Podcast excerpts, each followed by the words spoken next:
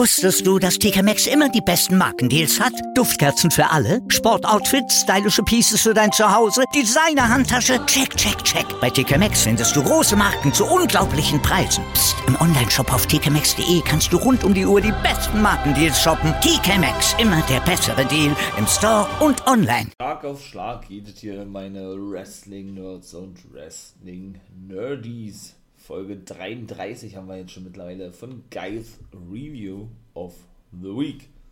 Part 2, wie immer National Wrestling Alliance und Impact Wrestling. Mein Name ist wie man den Vioga, Nathan William Owen und das hier ist natürlich wie immer der For Life Wrestling Podcast. Ich wünsche euch wie immer viel Spaß beim Hören.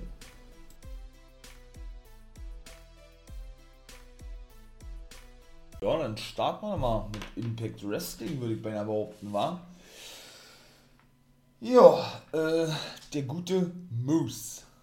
Moose kam nach draußen, beziehungsweise sprach er backstage mit dem guten Scott Diamore. Ich denke, wie wir ja nun alle mitbekommen haben, ich hoffe, ich habe die, die Folge abgehört. Against All Odds, ne? Das war ja hier ebenso eine geiles Review of the Week Pay-Per-View-Folge. Ich hoffe, ihr habt euch abgehört. Wenn nicht, könnt ihr das natürlich gerne nachholen, denn dann kommt jetzt ein Spoiler. Konnte er nicht den Titel gewinnen von Kenny Omega. Warum konnte er das nicht? Weil die Young Bucks natürlich eingriffen ne, und dafür sorgten, dass Sammy Callan sein, äh, Sammy Callan, nee, Kenny Omega sein Titel verteidigte und Sammy Callan kam dann noch nach draußen, so, so, so ist es richtig. Jo, und machte dann praktisch klar, dass er doch Mr. Impact sei, so möchte ich es mal formulieren, ja. Für seine Company steht, so wie wird er eigentlich immer, ihr sagt dann, er Kenny Omega zerstören werde. Denn es ist ja nun festgesetzt worden, der Sieger, egal ob oder Kenny Omega, trifft dann bei Slammiversary auf Sammy Cannon um den AEW World Championship. Nein, ist auch falsch auf den Impact. Und es geht denn um den Impact World Championship. Meine Güte, geht ja gut los, oder? Äh, das erste Match, ach so, und Moose hatte nämlich noch gesagt gehabt, dass er, äh, dass er es bereuen werde, Scott Diamond. So hat er noch gesagt, dass er ihn nicht anhört oder nicht auf seiner Seite steht äh, und das praktisch zuließ, dass er ähm, hintergangen wurde. Ne? Und ja, der ist in, in sein Office gegangen und Moose sagte, naja, ich werde schon dafür sorgen, dass, dass, du, dass du mir zuhören wirst. Jo, naja, dann äh, war das erste Match gewesen Black Taurus, der auf TJP traf. Ich habe gedacht, TJP hat sich operieren lassen und ist jetzt verletzt. Also, die haben jetzt nun die aktuellen, wie gesagt, äh, Tapings nach Against All Odds, ne? Das ist ja so üblich bei Impact Wrestling. Ähm, abgeschlossen, absolviert produziert, vorgedreht, wie man das auch nennen möchte, ja. Also muss es ja, denn da war nämlich noch was äh, Kurioses, finde ich. Da komme ich jetzt, jetzt natürlich auch zu. Muss ja Impact Wrestling eigentlich ähm, direkt am Sonntag nach Against All Odds, was ja Samstag kam, ja genau, was Samstag kam, müssen sie ja getaped haben. Also sie haben dann praktisch schon die Impact Wrestling Folgen im Voraus abgedreht. Sieben bis acht Folgen sind das meistens. Ja, ist also schon, schon immer ganz schöner, ganz schöner Stuff, ja, was da abzudrehen ist. Und ja, müssen eben, ähm, ja, logischer da, logischerweise dahingehend eben getaped haben. Wie gesagt, TJP hatte ja gesagt, äh, eigentlich war die Rede von, dass er verletzt ist und sich operieren ließ. Und gut, er äh, hat ein Match gegen Black Toulouse, konnte auch gewinnen gegen Black Toulouse, ne? Da bahnt sich eh so eine Fehler mit Decay, die wohl aber schon wieder raus sind aus dem Titelgeschehen. Ich weiß nicht, vielleicht wird es ja auch bei Slammiversary, vermute ich zumindest. Wäre natürlich geil, so ein Gauntlet-Match gehen mit allen Take-Teams, sowas will ich zum Beispiel mal feiern. Oder eine Battle Royale mit 10, 12 Take-Teams oder wie auch immer, ja. Wo sie ja eigentlich ja nicht mehr so, so viele haben, wa? Wen haben sie denn da großartig noch? Äh, nun gut, auf jeden Fall. Mh, Reno Scum zum Beispiel, ja, die durften ja leider gar nichts reißen in, in, den knapp zwei Jahren. Die haben ja nun Impact vorher Raumerzeit verlassen, vor drei Monaten, drei Monaten, so. haben sie ihre Verträge ja nicht verlängert. Gut, Motor City Machine Guns kann man eigentlich nicht mehr mitzählen, ne? Weil Alex Shelley ja seit seinem, ich sag mal, Vorfall seiner No-Show, wie es ja heißt, ja gar nicht mehr eingesetzt wurde und der ja sowieso als Vollzeit-Wrestler eh nicht mehr unterwegs ist, sondern ja als Physiotherapeut arbeitet, Vollzeit, habe ich ja schon mal gesagt, ne? Ähm, ja, deswegen ist es gerade ein bisschen schwierig. Triple XL hat man natürlich noch, genau, was ist mit denen eigentlich? Die hat man auch schon eine Weile nicht mehr sehen. Nun gut, auf jeden Fall ähm, kam dann nämlich Moose nach draußen und fertigte dann TJP ab und machte dann erstmal klar, ey, habe ich jetzt deine Aufmerksamkeit, Scott immer so nah. Dann kam Chris Sabin raus, die andere Hälfte von den Motor City Machine Guns, ja, und äh, verpasste Moose einen Stuhlschlag direkt auf den Schädel, ja. Und ja, forderte ihn dann praktisch heraus, was dann auch gleich festgesetzt wurde, eigentlich auch wieder ein bisschen sehr schnell, ja, zu einem Match bei Slammiversary. Haben wir also schon zwei Matches, neben eben Sammy Callahan und Kenny Omega, ne. Das war, wie gesagt, das zweite Match gewesen. Ja, ähm, und dann sah man eben Ace Austin und Rohit Rajun und die haben schon direkt das dritte Match bekannt gegeben. Und das ist dann wieder so, ich freue mich darüber. Wie gesagt, soll man nicht missverstehen, ist nur meine persönliche Meinung, wie ich immer sage, zu den einzelnen Sachen, zu den einzelnen Matches, zu ähm, was weiß ich, wenn ich hier kritisiere oder so, ne? Aber das, da gibt auch schon wieder keinen Sinn, ne?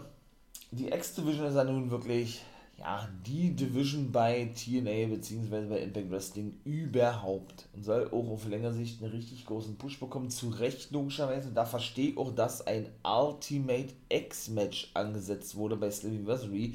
Das sind auch die drei bisher bestätigten Matches. Und da war es nämlich so gewesen, dass Rohit Raju sich tierisch darüber echauffiert und aufregte backstage, weil er sprach nämlich mit Ace Austin dass ihm sein, ich sag jetzt mal Bodyguard, der er wohl wieder zu sein scheint, mit Fulton ja in das in in Match eingriff bei Against All Odds, wo es ja keinen Sieger gab, ne, in diesem ähm, X-Division Five-Way Match.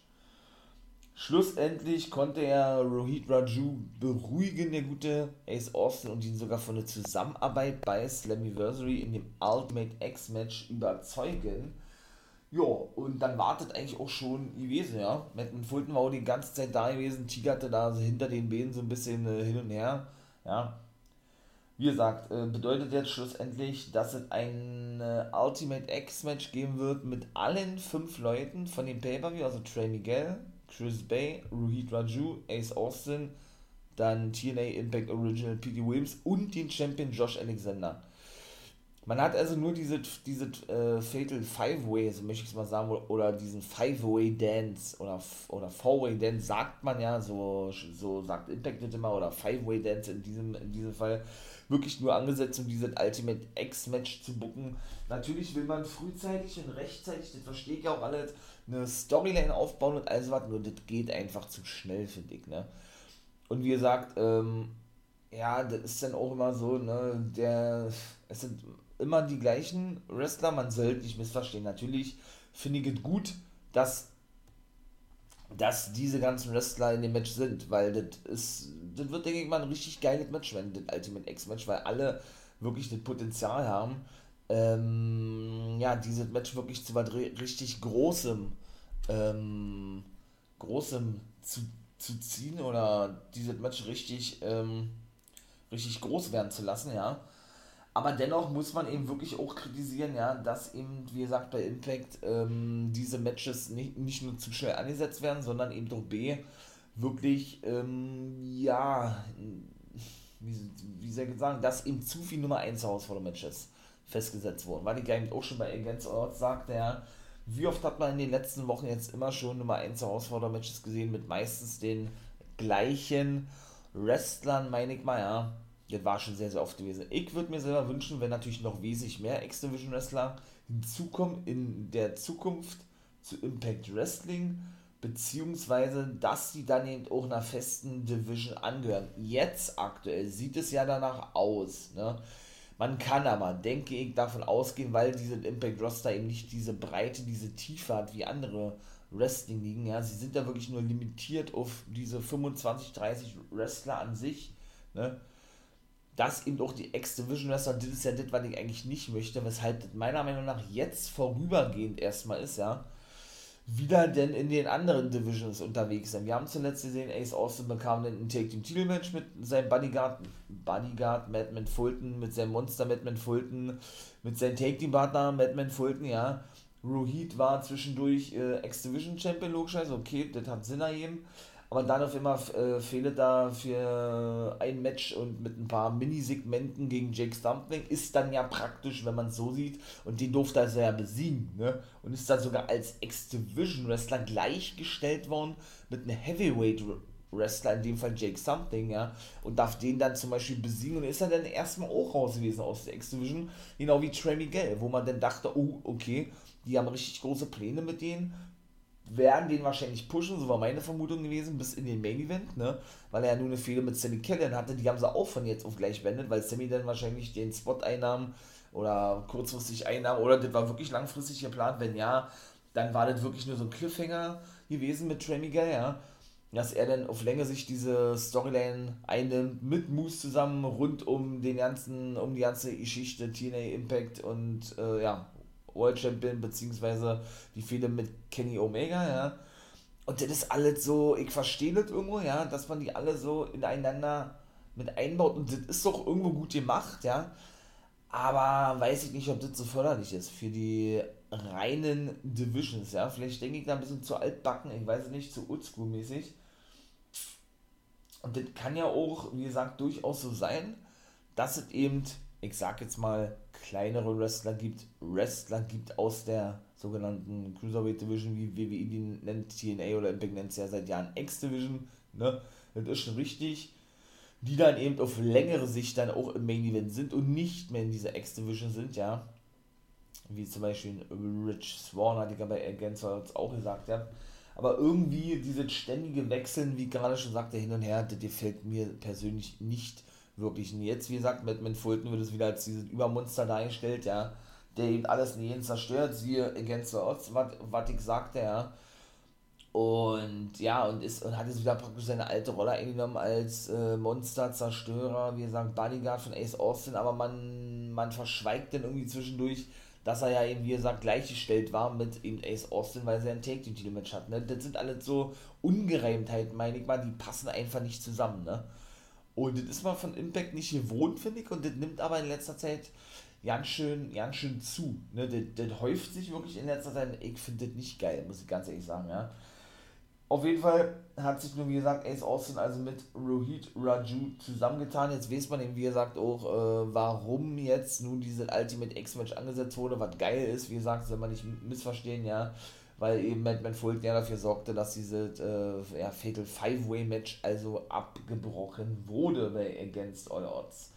Genau, TJP und Wunderbar trafen ja auch Backstage, also in das Office wollten zu Scott Demove DK. Ne? War ja wie gesagt das Match TJP die, ähm, gegen Black Taurus gewesen. Als erstes konnte, oder er konnte ihn ja besiegen. Ja, und äh, auf längere Sicht haben sie dann wohl auch ein Match festgesetzt oder haben wohl beide gesagt, ey, wir werden uns auf längere Sicht eh äh, Match gegen, in einem Match gegenüberstehen und ja, und das war dann eigentlich auch schon gewesen. Warum? Ähm, ja, noch was Kurioses, denn vor der, vor der Impact Wrestling Ausgabe gibt es ja seit geraumer Zeit die BTI-Folge. Werde ich mal natürlich wieder in Zukunft mit reinnehmen. Das habe ich jetzt die letzten zwei, drei Male nicht gemacht, werde ich jetzt wieder tun. Warum ist das kurios? Ganz einfach. Das war natürlich ein Rückblick auf Against the Odds. Ne? Ist ja immer so eine Studioshow, wenn man so, so, so eine Pre-Show vor Impact, wenn man das mal so sagen möchte. Und da gab es nämlich ein Match, wo jetzt vielleicht manche sagen, naja, das ist doch ja normal, der war doch eben äh, nur die ganze Zeit jetzt schon zu sehen gewesen. Zwischen eben Jake Something, der eben auch gewinnen konnte, und Sean Daivari, beziehungsweise Costro Daivari oder einfach nur Daivari, ne?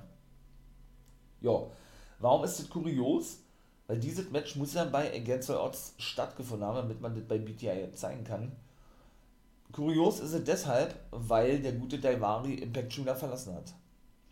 Der hat äh, dort sein letztes Match bestritten in dieser BTI-Folge, ja. Gegen Jake Stumping hat ja wohl einen Kurzzeitvertrag gehabt, so, so wie es aussah, ausgesehen hat, äh, aussieht, wie auch immer.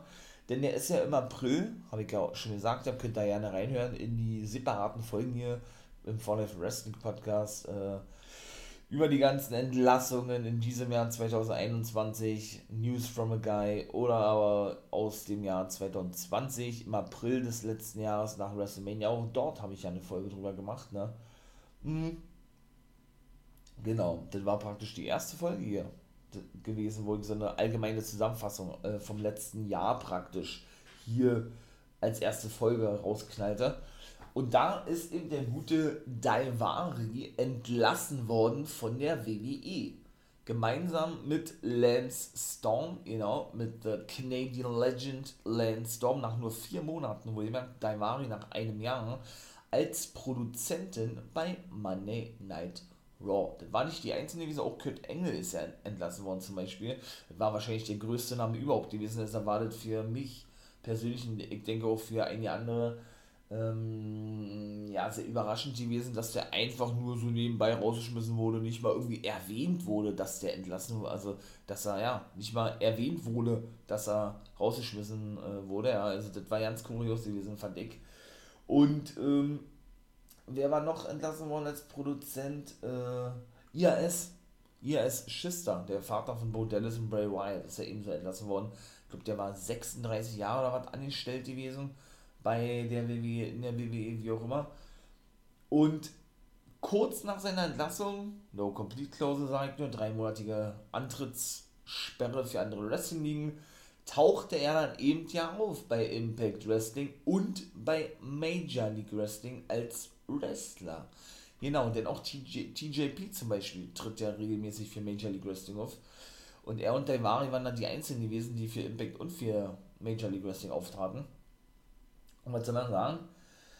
Ähm, genau, hat denn, ja, ich will mal sagen, kurz, kurz äh, eine gute Rolle eingenommen, eine kleine Storyline habt, aber großartig jetzt in Erscheinung getreten ist er seitdem eigentlich nicht mehr. Das muss man mal auch so klar sagen, ja.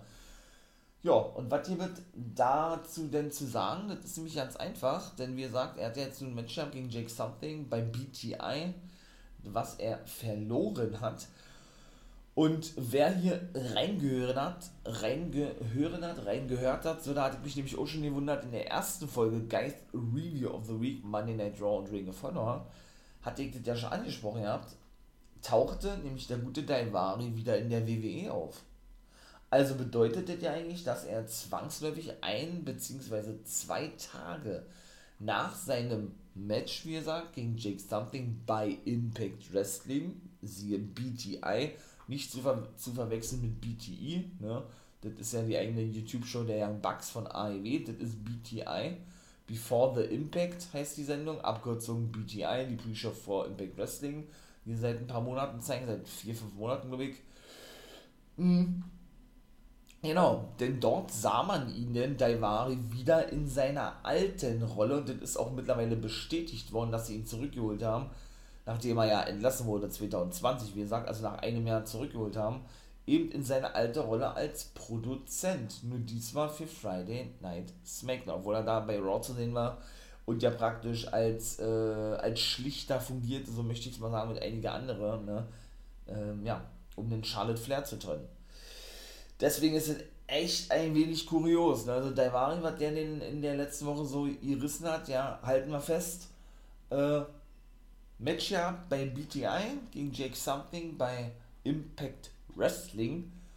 Kehrte dann anscheinend ja zwei Tage später schon zurück zur WWE, hat auch einen Vertrag wieder unterschrieben, ist jetzt wieder also nicht als Wrestler zu sehen in der nächsten Zeit, oder aber WWE entscheidet sich, ihn wieder als Wrestler einzusetzen, sondern ist jetzt wieder als Produzent in seiner alten Rolle tätig, wo er vor einem Jahr entlassen wurde, siehe April 2020 und, jetzt kommt das andere Ding, war zudem noch als Produzent tätig gewesen, nicht bei Impact, nein, auch nicht in der WWE, sondern bei der National Wrestling Alliance. Das kommt ja auch noch mit dazu.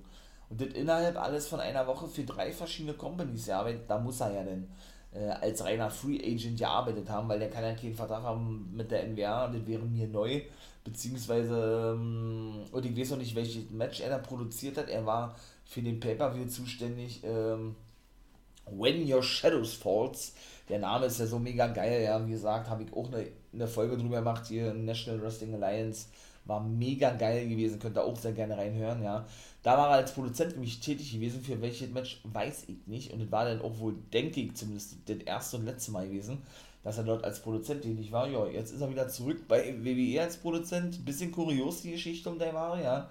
Und war eben zwischendurch und eben auch jetzt, wie gesagt, bei BTI zuletzt noch als Wrestler zu sehen bei Impact Wrestling. Also, noch kurioser jetzt nicht, oder? Meine Wrestling-Nerds und Wrestling-Nerds. So, jetzt sehe ich aber endlich mal weiter darauf ein. Der zweite Match war dann gewesen Madman Fulton gegen Josh Alexander und der gewann auch gegen Madman Fulton. Josh Alexander gegen den Monster, was der ja jetzt wieder ist, wie gesagt, Madman Fulton. Ja, da kamen natürlich die ganzen X-Division Wrestler raus, die eben in diesem Ultimate X-Match stehen. Reed Raju, Trey Miguel, P.D. Williams nicht. Und das war eigentlich auch komisch, weil alle, alle Gegner kommen raus, sag ich mal, ja. Ace Austin war ja eh draußen. Hm.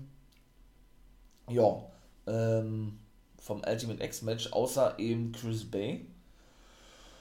Ja, jeder verpasste den anderen Aktionen, das kennt man eigentlich schon. Bis dann The Indian Lion nach draußen kam, Mahabali Shira äh, und alle abfertigte und er dann mit Rohit Raju, mit seinem Desi Hit Squad äh, Member feierte und natürlich mit Ace Austin und dem guten Madman Fulton. Dann der gute Big Cass, Cass XL oder W. Morrissey. Sein richtiger Name ist ja William Morrissey mir war dann auch Backstage gewesen, sprach über Rich Swan, weil er gefragt wurde von Gia Miller, na, wie geht's denn jetzt für dich weiter und so und so und so und so und Rich Swan ist ja nicht da. Da sagt er, ey, ähm, ich hab's ja schon mal gesagt, der sagt da, ich brauche keine Freunde, so hat er das gesagt gehabt, ja. Und deshalb, ähm, deshalb brauche ich mich auch auf keinen zu verlassen, so wie bei anderen der, der Fall ist mit Rich Swan und so weiter und Willie Mack sondern äh, den, ähm, auf den einzigen, auf den ich mich verlassen kann, ist auf mich. Also ist praktisch ich selbst. Jo, dann kam es zum Debüt von Steve Macklin. Wer ist Steve Macklin? Der besiegte innerhalb von einer Minute oder was? Jonas Page? Kenne ich selber nicht. Also, ja, und dann war das eigentlich auch schon gewesen. Ja. Wer ist Steve Macklin? Ganz einfach, Steve Macklin ja seit einigen Wochen angekündigt, ne, in diversen Backstage-Clips, wo er ja dann immer Backstage, oder nicht Backstage saß, aber in einem Raum saß, äh, an einem Schreibtisch mit einem Glas Whisky und dann immer auf sich aufmerksam machte, äh, ist der ehemalige Steve Cutler aus der WWE von den Forgotten Sons. Der ist ja im Januar entlassen worden, auch da habe ich drüber gesprochen. Ihr wisst, was kommt. Könnt ihr natürlich auch hier alles abhören, die ganzen Folgen.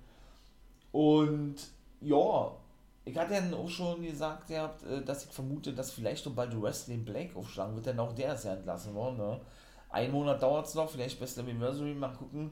Wenn wir die auf längere Sicht wieder als Take-Team sehen, denn er sagt ja, äh, er wolle, dass seine, oder er stellte sich ja vor als ehemaliger Army-Veteran oder irgendwas, oder Navy, Navy, Navy Seals, auf jeden Fall irgendwie irgendwas von der Armee, irgendein ehemaliger, äh, ehemaliger Soldat und ähm, ja, und wollte ja, dass seine Kameraden ihm zu Impact Wrestling folgen.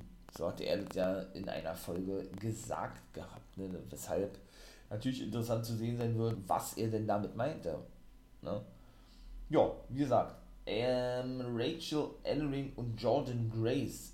Ja, läuft auf Match hinaus, würde ich sagen, Best Anniversary, ne? Dauert nicht mehr lange, bis Jordan Grace heel turn. Ich glaube, das liegt auf der Hand, wie ich immer so schön sage. Denn sie ist ja eben so, dass sie, ähm, ja, wird ja mal dafür verantwortlich gemacht von Fire and Flavor und einigen anderen, trainiert der schon und so, dass sie doch das schwächste Glied in diesem Take-Team sei. Äh, Ellering wollte sie wieder beruhigen, beziehungsweise, dass äh, sie doch immer nur verlieren, weil John Grace die, ja, wie gesagt, das schwächste Glied ist und sie immer diejenige sei, die das Cover einstecken muss und so weiter. Und sie sagte dann eben da auch wieder, ja, wollte sich von äh, Ellering nicht wirklich beruhigen lassen, ist immer noch nicht über den Titelverlust weggekommen. Ja, und hat eben alle den Sachen, was ich gerade sagte, ja. Und hieß dann eben, wie gesagt, eine Rachel Ellering zurück. Die gute Gia Miller klopfte dann am Office vom, ähm, also an dem Locker Room oder Office vom guten Kenny Omega. Don Kellis kam da draußen, ne? Ja. Und sagte, oder Miller sagte, na, wie geht's denn jetzt mit Kenny Omega weiter und wie ist er vorbereitet auf das Match Best Anniversary mit Sam Killen? Da, da sagte er, Gia, da sagt er, ähm, das ist der Unterschied zwischen Scotty Moore und mir, denn ich bin ein Geschäftsmann, so hat Ludwig gesagt, er äh, denke sowieso nur an das Geschäft und das, was am besten ist und äh, habe eine Geschäftsentscheidung getroffen, indem ich Sammy Callahan gefeuert habe, denn Scotty Moore hat nicht die Eier gehabt, wenn man das mal so sagen darf, ja, das zu tun. Deshalb habe ich ihn gefeuert und mir ist es total egal, was für Konsequenzen von Anthem kommen. Ähm, ja, und fürchte mich davor nicht, sozusagen. Ja. So hatte er denn gesagt, ihr habt, beziehungsweise sei ihm das egal, was der, was der Offizielle von Entin zu sagen habe. Denn das hat Scott Moore zu Beginn der Sendung eben gesagt, ja, bei Moose dann auch noch, ja, als er ja dann sagte, er habe keine Zeit, denn es komme ein Offizieller von Entim Sports hierher, um klarzustellen, wie es weiterginge und so weiter und so fort, ja und äh, der eben mit ihm, Scott Gilmore, sprechen wollte und deshalb habe ich keine Zeit gehabt für Moose da, das war das gewesen, worauf Don, Don Callis dann einging. Ja. Ähm, das weitere Match, das vierte Match war gewesen Tennille Dashwood gegen eben Rachel Ellering. Die konnte gewinnen, die gute Tennille Dashwood. Wieder einmal durch einen Eingriff von Caleb with a K, weil der wieder einmal, äh, diesmal irgendwie mit so einer Handy, übermäßig großen Handylampe die gute Ellering ablenkt. Ich weiß nicht, sollte das so rüberkommen, wenn ja, dann, dann war es nicht wirklich gelungen, ähm, dass durch dieses übermäßig krasse Licht irgendwie Ellering ihr blendet werden sollte oder was. Jo, dann, wie gesagt, habe ich ja schon vorhin gesagt, TJP und Falamat trafen auf die K-Backstage. Und dann kam was Interessantes. Fire and Flavor waren Backstage und hypten sich natürlich, sie sind das beste Knocker-Take-Team, haben die Titel verteidigt trafen dann auf zwei Backstage-Mitarbeiter, von denen sie wissen wollten. Der eine war für die Mülltonnen zuständig, der wollte gerade den Müll nach draußen machen und der andere war generell eine Putzkraft gewesen, der ähm, gerade den Boden wischte. Ja, und schikanierten die so ein bisschen und sagten, ey, wisst ihr denn gar nicht, wer wir sind, wir geben euch mal einen Tipp, ne? Sie ist Fire, ich bin Flamer und tralala und so und so. Ähm, wir sind in der Women's Division unterwegs, die, die man hier Knockout nennt. Wir sind die Besten überhaupt und tralala, tralala. Da dann, ihr sagt, ihr habt die Putzer sagt, da seid ihr die Knockout Team Champions. So ein bisschen fragend, ja, weil das nicht wusste. Aber sie sagt, ja klar, sind wir das, dann geh uns aus dem Weg. Da haben sie das eben genauso gemacht, äh, wie, mit, äh, wie sie es gerade mit der Putzkraft machen, mit dem Müllmann. Und dann kam irgendwann Rosemary und Havoc mit dazu, ne? Macht dann also klar, dass sie praktisch die Titel haben wollen. Das war eigentlich auch zu erwarten gewesen, denke ich mal, alles, was mit Against Odds und davor zu tun hatte. Ne? Und das ist zum Beispiel genauso Ding, Rosemary jetzt auch nicht mehr mit DK unterwegs, vorübergehend. Man kann davon ausgehen, dass es wieder so sein wird, weil sie jetzt eben mit Havoc zusammen ihr steckt, wurde wieder, muss man sagen, in dem Take-Team, meine ich mal, DK ist jetzt alleine unterwegs und dann tun sie auch so, als, als, als wären die zuletzt gar nicht zusammen gewesen, als würden die sich gar nicht kennen, irgendwie so, ja. Und das ist eben das genau das, was ich meine mit der X-Division denn auch. Ja, sie brauchen einfach mehr Wrestler, ist meine persönliche Meinung, damit man eben ja, auf längere Sicht dann auch das alles so zusammenlassen kann. Die K bleibt dann da und dann eben auch äh, weitere Take-Teams hat, sag ich mal, die dann eben doch in, in der Männer-Division der Take-Teams antreten können, in der Knockout-Division, wie auch immer, nur dass man dann nicht immer einen sozusagen von einem Stable rausnimmt oder von einem Take-Team rausnimmt den anderen dann in irgendeiner anderen Division einsetzt und denjenigen, den man rausgenommen hat, dann äh, ja auch in eine Fehler steckt, in eine, in eine Heavyweight Division, ja, obwohl er doch eigentlich ein Take-Team-Wrestler ist oder so, ja. Ich will nicht sagen, das gibt keinen Sinn, aber das ist schon manchmal echt verwirrend, ne, glaube ich, für die Fans zumindest an sich, die da zuschauen. Genauso ist es da eben auch wieder gewesen. Da war was Interessantes gewesen, denn während ähm, die gute Tasha Steels von Rosemary praktisch äh, mit einem, ich sag jetzt mal, ein Jokeslam an der Wand befördert wurde und ausgenockt war, beförderte Havoc mit einem Body Slam die gute Kiara Hogan in diesen Müllcontainer rein, den der Müllmann, so sagt ihr jetzt mal, äh, ja, eigentlich entsorgen wollte. Beide verschwanden, Havoc und Rose, und dann kam eben was richtig Interessantes. Da sagte sie, hä, was ist denn das, was habe ich denn da gerade gesehen gehabt, ne? als dann wieder Bede zu sich kam und Kiara Hogan ja in diesem Müllcontainer drin lag. Und ja, griff dann nach einem Müllsack und was stand auf diesem Müllsack drauf? Mickey stand drauf. Ist natürlich auch wieder sehr geil, da ist ja Impact auch bekannt für mittlerweile, da machen sie das so ein bisschen, ich will nicht nach, will ich sagen, sie macht es nach von AEW, aber AEW macht das ja auch schon seit einigen Jahren, ja. Indem sie immer so natürlich kleine versteckte Shoots äh, gegenüber ähm, WWE bringen, denn wir wissen ja mittlerweile, Mickey James ist ja nun entlassen worden im Zuge der ersten Entlassungswelle vor zwei Monaten. Ne? Äh, ich möchte mich jetzt auch ja nicht zu viel wiederholen. Hört da mal, wie gesagt, in den Folgen, was ich schon sagte.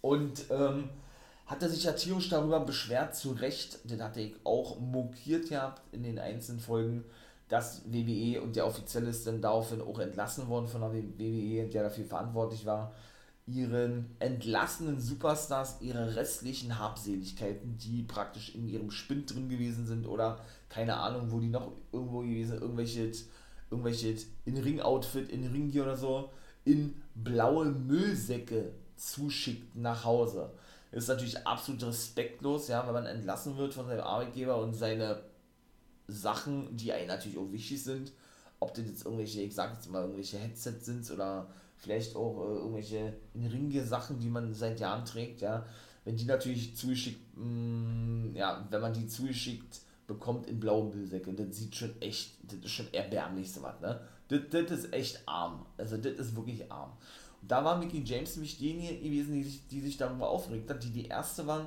die sich dazu äußerte und auch großen Zuspruch bekam in den sozialen Medien auf Twitter. Und da schrieb sie nämlich irgendwann von wegen wie, danke Vince McMahon für die tollen Jahre in der WWE und für meine Sachen, die du mir so nett zurückgeschickt hast oder irgendwie sowas. Dann hatte, hatte sie mit ein paar Smileys versehen und eben dieses Bild, ne, eben auf Twitter, Instagram und die ganzen anderen Social Medias, äh, ja, mit diesem blauen Müllsack, wo ihr Name draufsteht, in dem Fall Mickey, ne, und ihre ganzen Sachen drin waren. Andere befürworteten das, unterstützten sie auch dahingehend, dass das wohl üblich sei in der WWE und dass ihnen das auch passiert sei, als sie entlassen wurden von der WWE. Also, ähm, das war nicht ein einmaliges Ding, so wie, wie immer WWE das ja abtat, ne? so sagten der Steph und Triple H, weshalb sie sich ja irgendwo dann gezwungen sahen, den offiziellen entlassen, der dafür verantwortlich war und, das soll langjähriger Mitarbeiter gewesen sein, sondern, ähm, ja, wie sich ja dann eben rausstellte, ähm, ja, sei das wohl gang und gäbe so gewesen in der WWE. Ne? Gail Kim hatte das zum Beispiel auch gesagt, dass das bei ihr genauso der Fall war, dass sie auch einen blauen Müllsack nach Hause bekam, als sie entlassen wurde, damals von der WWE, und das ist schon ein paar Jahre her. Und einige andere eben auch noch, die praktisch Mickey James dahingehend unterstützten. Vince McMahon äußerte sich ja dann selber zu dieser ganzen Thematik, entschuldigte sich natürlich äh, gerade auch bei Mickey James und bei all den anderen Entlassenen, denen äh, so ein blauer Müllsack zugesandt wurde. Und ja, sagte dann Dominik irgendwann von, ja, ähm, wir entschuldigen uns dafür, so und so.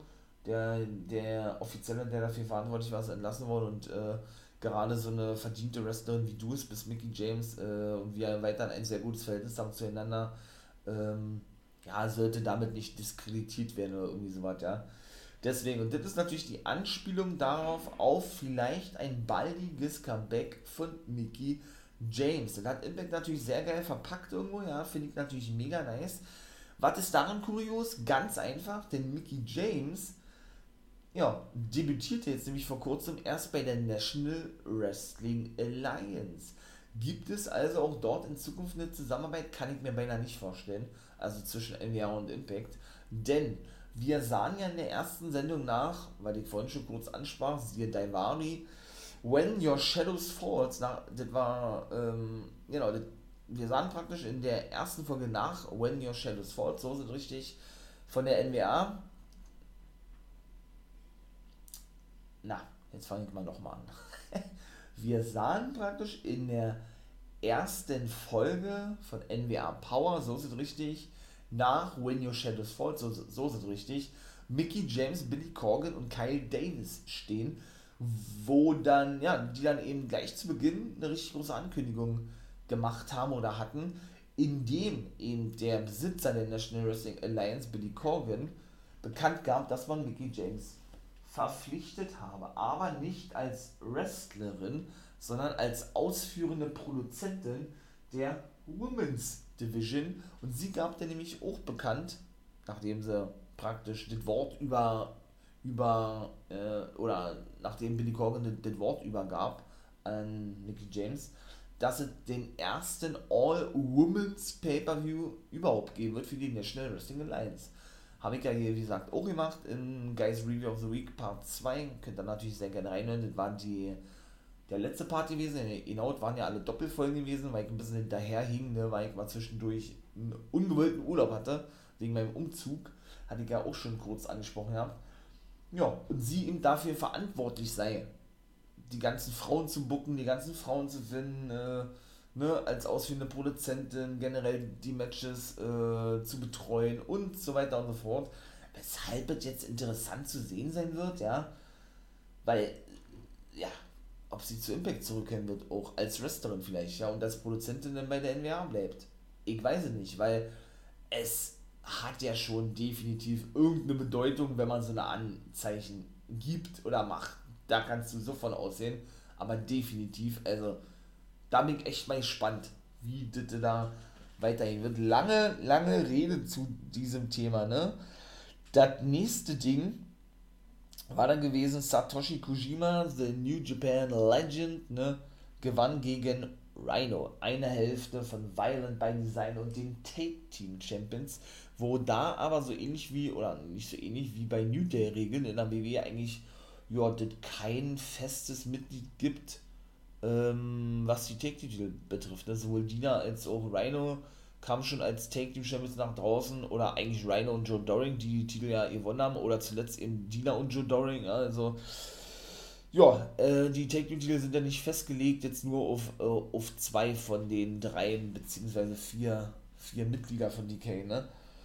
Ja, Diona Purrazzo ja, trennte sich von Kimberly und Susan, ne? Ähm, und nächst, da ist dann auch für nächste Woche ein Match angesetzt worden zwischen Diona Purrazzo und Susan. Ich meine sie hat jetzt so wirklich alle Knockouts besiegt, wie sie selber sagte. Rosemary kam noch hin, hinzu bei Against All Odds. Ja, und sagte, wie war das, um es kurz zu fassen, äh, sie habe keinen Bock mehr mit so einem Verlierern unterwegs zu sein, wie Susan und ähm, Kimberly. Ich glaube, so war es, ja, und verließ dann praktisch ähm, den Backstage-Bereich, äh, wo die drei aufeinander trafen, ne? Dann ist eben für nächste Woche dieses Match festgesetzt worden. Zwischen eben, wie gesagt, Susan und Diona Brothers. Läuft wohl darauf hinaus, denn ich denke, das werdet ihr auch mittlerweile wissen. Susan ist ja zu young, ne? Dass zu young wohl zurückkehren wird und ein Titelmatch bekommen wird, so ist meine Vermutung, gegen eben Diona Purrazzo bei Slammiversary. Wer spielt der Kimberly noch eine Rolle? Wer weiß es? Sind wir mal gespannt, würde ich sagen, ne? Und nächste Woche gibt es dann eben ein Take-Team-Titelmatch und da sind dann zum Beispiel Rhino und Dina gelistet worden als Take-Team-Champions, die ihre Titel verteidigen müssen gegen Satoshi Kojima und Eddie Edwards. Denn dieses Match, genau, Satoshi Kojima und gegen Rhino, was ich gerade sagte, war nämlich ein Match gewesen mit einer speziellen Stipulation, wonach, wenn Kojima gewinnt, was er ja auch hat, er in der nächsten Woche, was ich jetzt gerade sage, ein Titelmatch bekommt mit Eddie Edwards um die Tag Team Titel. Genau. Und ebenso The Desi Hit Squad, also The Indian Lion Shira oder Mahabali Shira und der gute Rohit Raju treffen auf Trey Miguel und P.D. Williams in der nächsten Woche. Jo, ich wollte gerade sagen, da sind wir schon so, so gut wie fertig, aber da kam ja noch was, ne? Der offizielle von Anthem, der sich dazu äußern wollte, wie es weitergeht mit Impact Wrestling, mit Scott Diamond und Don Kellis und der war ja, oder der ist ja jetzt nun auch noch einer der großen Big Mans, also er und Scott Diamond sind ja die führenden Impact-Köpfe sozusagen, ja. Obwohl ich eigentlich dachte, dass der nun mittlerweile abgelöst wurde, ja, so hatte das zumindest den Anschein gehabt, aber es sieht ja wohl so aus, als, als dass er noch Entscheidungen treffen durfte als EVP, ne, wie sie ihn dann betiteln. Jo, was soll man sagen, die kamen dann natürlich auch nach draußen, beziehungsweise Scott Diamond wurde dann unterbrochen von Sammy Kellen, ne, oder Sam Kellen war der gewesen, stimmt ja nicht, der als erster nach draußen kam und, äh, ja, Rede und Antwort haben wollte von Scott Diamond, zurückgehalten wurde von, von den Securities, so dass richtig Scott Diamond nach draußen kam, die, Security, die Securities wegschickte. Und er sagte, yo, äh, Sammy, ich verstehe dich, du bist sauer und so weiter und so fort, aber ey, ähm, lass dich nicht ausarten, sondern mach, dass du wegkommst, also äh, verlass bitte den Ring, was er denn auch äh, Zähneknirschen machte mit seinem Handy wieder, ne, dem er sich ja da wegbeamte sozusagen, so ist ja sein Gimmick praktisch, als dieser Hacker, was er immer noch ist, ähm, denn äh, es gibt es gleich eine wichtige Entscheidung von den Inoffiziellen von Anthem Sports, der eben hier ja, rauskommen wird und äh, sprechen wird über deine weitere Zukunft. Denn er, Sammy Kellen, wurde ja gefeuert von Don Kellis. Ne? Ja, der kam dann eben auch nach draußen, Don Kellis, der Feigling sozusagen, ja, der sich nur nach draußen traute, nachdem Sammy weg gewesen ist. Ja, shootete dann natürlich auch gegen den, dass, dass sie die rechtfertigt sein, dass er ihn feuerte, weil Scotty Moore sich eben nicht traute, weil er eben äh, viel zu viel Personality oder per persönliche Sachen mit einfließen ließ, auch in diverse andere Sachen, weil viele von den Angestellten ja auch Freunde seien, privat von ihm und so weiter und so fort. Und er ihm doch eigentlich nur einen Gefallen getan hätte und er habe das so, sowieso nur für Scott getan, dann, da gerieten die beiden eben, eben äh, in den Streit und dann kam die Entrance von Tommy Dreamer. Der kam da draußen, wieder waren überrascht gewesen, hey, was machst du hier und so? Und der gab bekannt, dass er derjenige sei, der von Anthem Sports geschickt wurde, um diese Angelegenheit zu klären. Da war natürlich wieder absolut geschockt gewesen, ja, das ist Scott Diamond. Und ja, Tommy müsste den echt beruhigen und all sowas, ne? Und äh, ja, Don Kennis, ne? Der hatte dann praktisch äh, Tommy noch unterstützt dahingehend, so sagt er noch aus, dass er eben Scott Diamond für seine, ich sag jetzt mal, Fehlentscheidungen, die er in den letzten Wochen traf oder ja, diese fehlende Unterstützung gegenüber Moose und so weiter äh, feuern, feuern würde, ne? Und Don Kellis äh, ne, machte schon die ganze Zeit, ja, Mann, das ist richtig, mach mal weiter so. Und, dem Sch und schlussendlich ist er denn gefeuert worden, Don Kellis, von Tommy Dreamer. Weshalb er selber absolut überrascht und beleidigt, die dann noch, äh, ja, als äh, Jim Cornette Guy ist und all so weiter.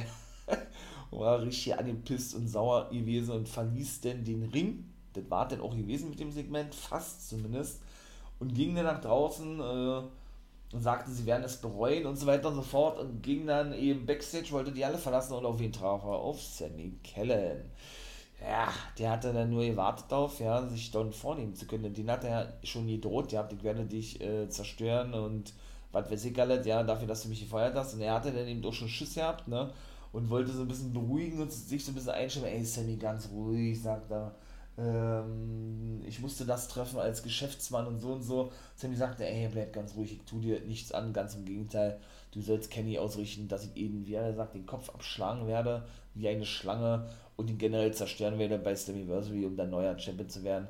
Und ja, und euch dann praktisch äh, ein für alle Mal aus Impact zu entfernen, möchte ich mal sagen. Und dann war Impact vorbei gewesen. Geile Impact-Folge muss ich sagen, auch mal ganz schön lange, was ich jetzt gesagt habe, war nur zu Impact 41 Minuten. Nun gut, das ist mal geile Folge, muss ich sagen. Bin gespannt, wie es dort weitergeht. Jetzt also, meine Lieben, noch im Anschluss, wie gesagt, die National Wrestling Alliance, die aktuelle Power-Ausgabe. Wie gesagt, also nun gleich hinterher die National Wrestling Alliance. Genau, und wieder einmal muss man sagen, erstmal ganz kurz einen Rückblick zu der Coronation of Camille, also sprich ihrer ja, Siegesfeier. Ne? Sie hat dann nun den Titel gewinnen dürfen bei When Your Shadows Fall. Sie kann es nicht oft genug sagen. Ein geiler Name für ein Pay-Per-View, ja.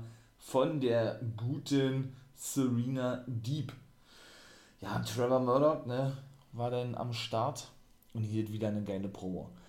Wie hat er gesagt, er kam nach Hause, sagte er, wusste nicht wohin mit sich, nachdem er den Titel ja nun nicht gewinnen konnte, hat er gesagt, er hat, ähm, ja, und dann hat er seine wunderschöne Frau und seine Kinder gesehen gehabt, die ihm wieder zu, ähm, die ihm wieder Mut zusprachen und seine Frau zu ihm sagte, ey, du hast das Ding eigentlich gewonnen. Du hast diesen Titel eigentlich gewonnen. Bis, äh, ja, bis du gescrewed wurdest, sozusagen, bis du hintergangen wurdest. Und das hat dann wieder so äh, alles in Trevor Murdoch geweckt, ja, wieder, wieder dieses absolute, absolute Ziel, den Titel gewinnen zu wollen. Und er, ja, er verglich dann diese Titelverteidigung vom guten, ähm, vom guten Nick Aldis damit, dass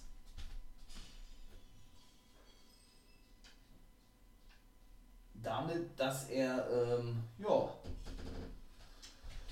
damit, dass er doch eigentlich durch diese durch diesen Sieg und seine Titelverteidigung nirgendwo mehr hingehen kann, ohne angeschaut zu werden. Dann hat er noch als zweites ein Restaurant oder aber nach Hause zu kommen, um dann schief von seiner Frau angesehen zu werden, sprich, dass er doch eben so unfair seinen Titel verteidigt habe und je, jeder von uns weiß doch, wer deine Frau ist.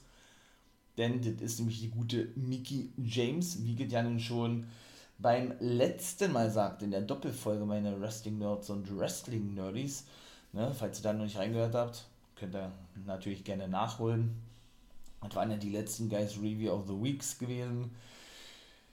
Denn dort äh, begann ja diese NWA Power Sendung mit der neuesten äh, Dame des Rosters beziehungsweise einer Neuverpflichtung, nämlich der guten Mickey James. Allerdings nicht als Wrestlerin, sondern als ausführende Produzentin der Women's Division. Ja, sie hat also frühzeitig die Freigabe bekommen, einen Monat vor eigentlichen Ablauf der No-Complete-Klausel, denn sie ist ja in der ersten Entlassungswelle, auch hier habe ich eine, eine Podcast-Folge drüber gemacht, könnt ihr natürlich auch gerne reinhören News from a Guy, nenne ich das ja immer, ähm, wurde sie entlassen von der WWE.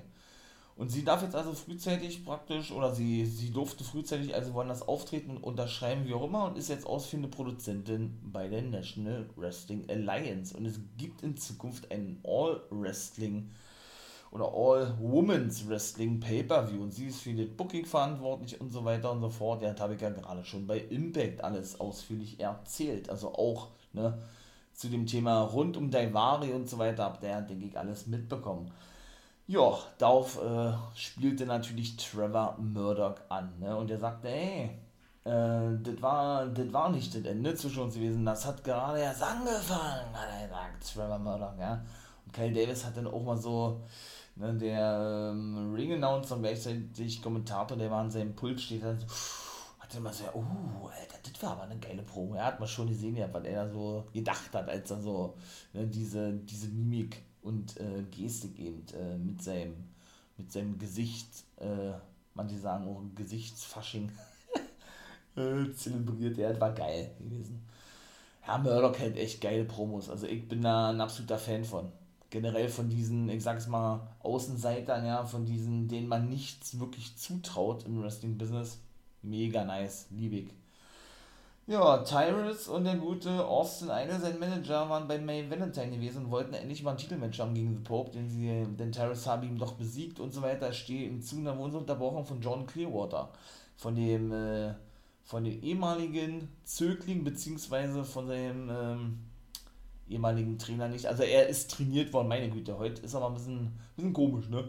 Er ist trainiert worden von Carl Anderson und äh, sagte, dass Mr. G's, also Blackout G's oder Blackout G's, der letzte Woche debütierte, mit ihnen sprechen wolle. Tyrus hat aber kein Interesse daran, denn er wollte eine Promo halten und drohte den auch Clearwater, wenn er ihn nochmal unterbrechen würde, würde äh, böse aussehen für ihn. Er unterbrach ihn dann aber nochmal.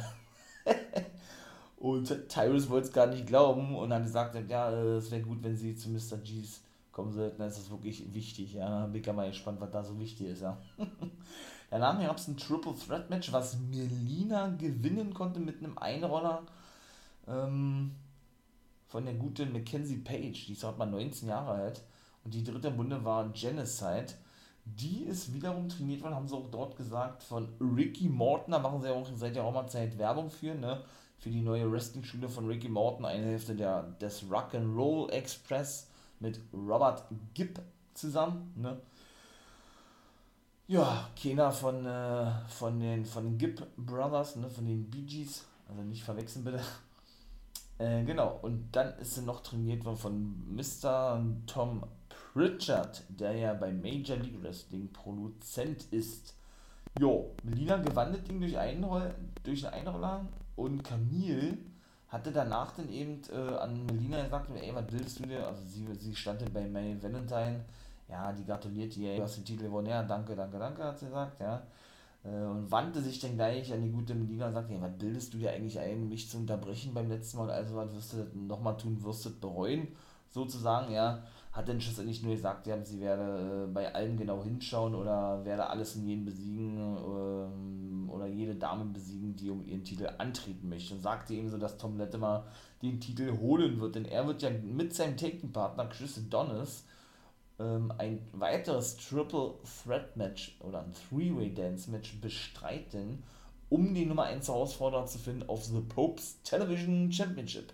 Denn auch im Main Event haben wir schon ein Three-Way Dance Match gesehen. Hier JTG vs. Fred Rosser vs. El Rudo.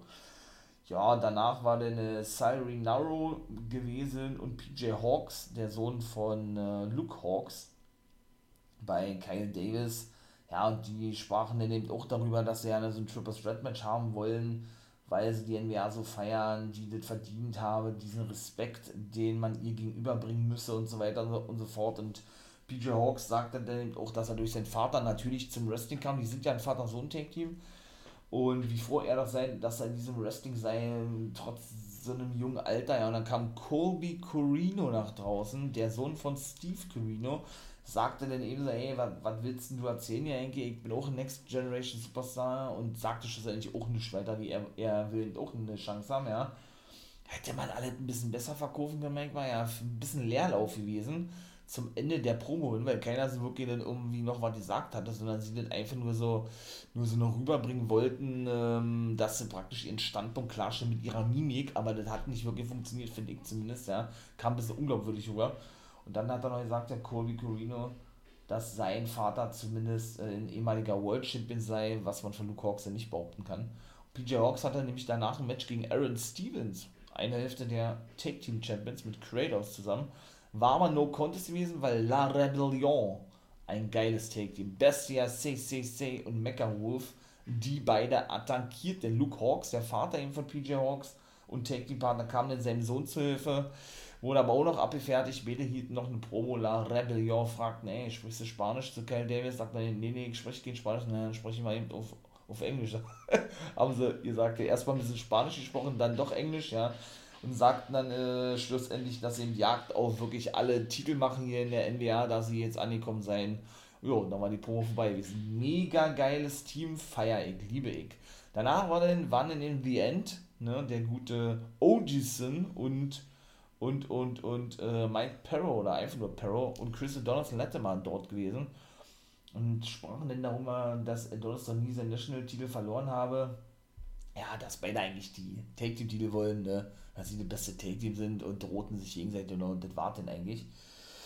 Zuvor waren auch noch gewesen, genau, The Masked Man, der neueste, der, der neueste Neuzugang, die neueste Verpflichtung, der neueste Chinese, wie man, wie man das ja nennt, in der National Wrestling Alliance, den The Masked Man, ne, stand bei May Valentine, wollte auch nicht wirklich wieder eine Frage beantworten, dann kam Slice Boogie und Marshy Rocket hinzu, die wohl jetzt ein Take-Team sind, so sieht es wohl aus, ja. Shooteten dann eben noch ein bisschen gegen ihn, machten sich über ihn lustig und dann war auch das vorbei gewesen. Ja, und schlussendlich gewann dann JTG den Main Event. Richtig geil, ne? Seinen Take-Team-Partner habe ich ja schon erwähnt gehabt. Äh, ist er leider bei einem tragischen Schwimmunfall ums Leben gekommen vor jetzt einem Jahr oder zwei Jahren, ich glaube ein Jahr ist es her, der gute Chad Gaspard, ne? Und er macht ja auch immer die Anzeichen, er ist ja praktisch Neuzugang bei der National Wrestling Alliance und konnte Fred Rosser besiegen, den auch bei Pay-Per-View schon besiegte. When Your Shadows Falls, genau. Und El Rudo, den pinnte er mit, der, mit dem Brooklyn's Edge, ein geiler Finisher macht dann schlussendlich, weil Pope auch am Kommentatorenpult saß und sich das anschaute, eben klar, dass er den Titel holen wolle, ne? JTG und wie gesagt, äh, eine Hälfte von Crime Time, gibt es ja nun leider nicht mehr, wie gesagt, weil Chad Gasper leider verstorben ist, ja. Ganz, ganz, ganz schlimm, wie habe ich ja schon kurz gesagt, der, der rettet ja seinen Sohn noch, ne, und er trank dann selber nach einem Bootsunfall eben im Meer in, in, in Florida, glaube ich, war gewesen. Und der macht ja auch immer so, wenn er rauskommt, die Zeichen, so wie das ja viele tun, so nach oben, ey küsst dann seine Hand, seine Finger und sagt, äh, ja, und sagt dann immer irgendwas, ne? Natürlich äh, in Gedenken an seinen, an seinen alten Take-Partner und besten Buddy Chat Gaspard. Halten noch fest, NWA war auch gut gewesen, jetzt nicht so gut wie die anderen Sendungen, war mehr als solide, ja, wie immer. Hab schon bessere NWAs gesehen, aber dennoch bin ich natürlich auch dort gespannt, wie es natürlich weiterhin wird nach When Your Shadows Falls. Ne, gab es ja auch diese ganzen Tapings. Vielleicht sehen wir nochmal ein paar Neuzugänge. Sind ja nun schon wieder einige neue mit zugekommen, wie gesagt, ja. Aber ich denke, das war noch nicht gewesen. Ich denke, wir werden da noch ein paar mehr sehen. Mir würden da einige einfallen. Ich hoffe und denke euch auch, war. Es sind ja nun noch so einige auf dem Markt, siehe die Entlassenen, sage ich nur kann ich natürlich immer wieder empfehlen, genau wie alle anderen Podcast-Folgen, diese mal hier abzuhören. Da habe ich mich exklusiv drüber gesprochen, die Entlassenen oder über die Entlassungswelle, über das Indien-Spektakel in der WWE, die ganzen Guys Reviews, äh, über die NWA und über einige andere Sachen auch noch. Ja, danke schon mal voraus, wie gesagt, äh, für das schöne, fleißige, fleißige, regelmäßige Abhören von euch. Das freut mich wirklich sehr.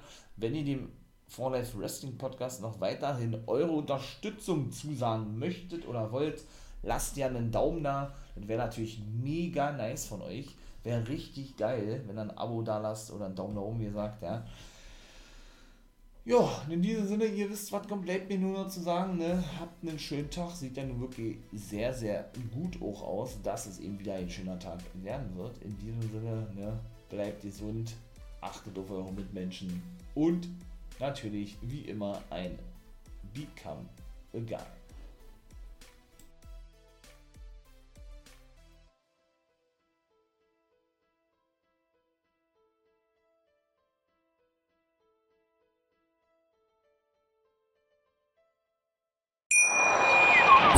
Wie viele Kaffees waren es heute schon? Kaffee spielt im Leben vieler eine sehr große Rolle. Und das nicht nur zu Hause oder im Café, sondern auch am Arbeitsplatz. Dafür gibt es Lavazza Professional. Kaffee am Arbeitsplatz, der genauso lecker schmeckt wie in eurem Lieblingscafé. Die perfekte Kaffeelösung für jede Art von Unternehmen. Klein, mittel, groß. Ihr habt auf jeden Fall einen Kaffee, der schmeckt.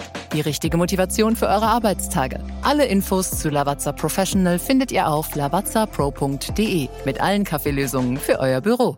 Wusstest du, dass TK Maxx immer die besten Markendeals hat? Duftkerzen für alle, Sportoutfits, stylische Pieces für dein Zuhause, Designer-Handtasche, check, check, check. Bei TK Maxx findest du große Marken zu unglaublichen Preisen. Psst. im Onlineshop auf tkmaxx.de kannst du rund um die Uhr die besten Markendeals shoppen. TK Maxx, immer der bessere Deal im Store und online.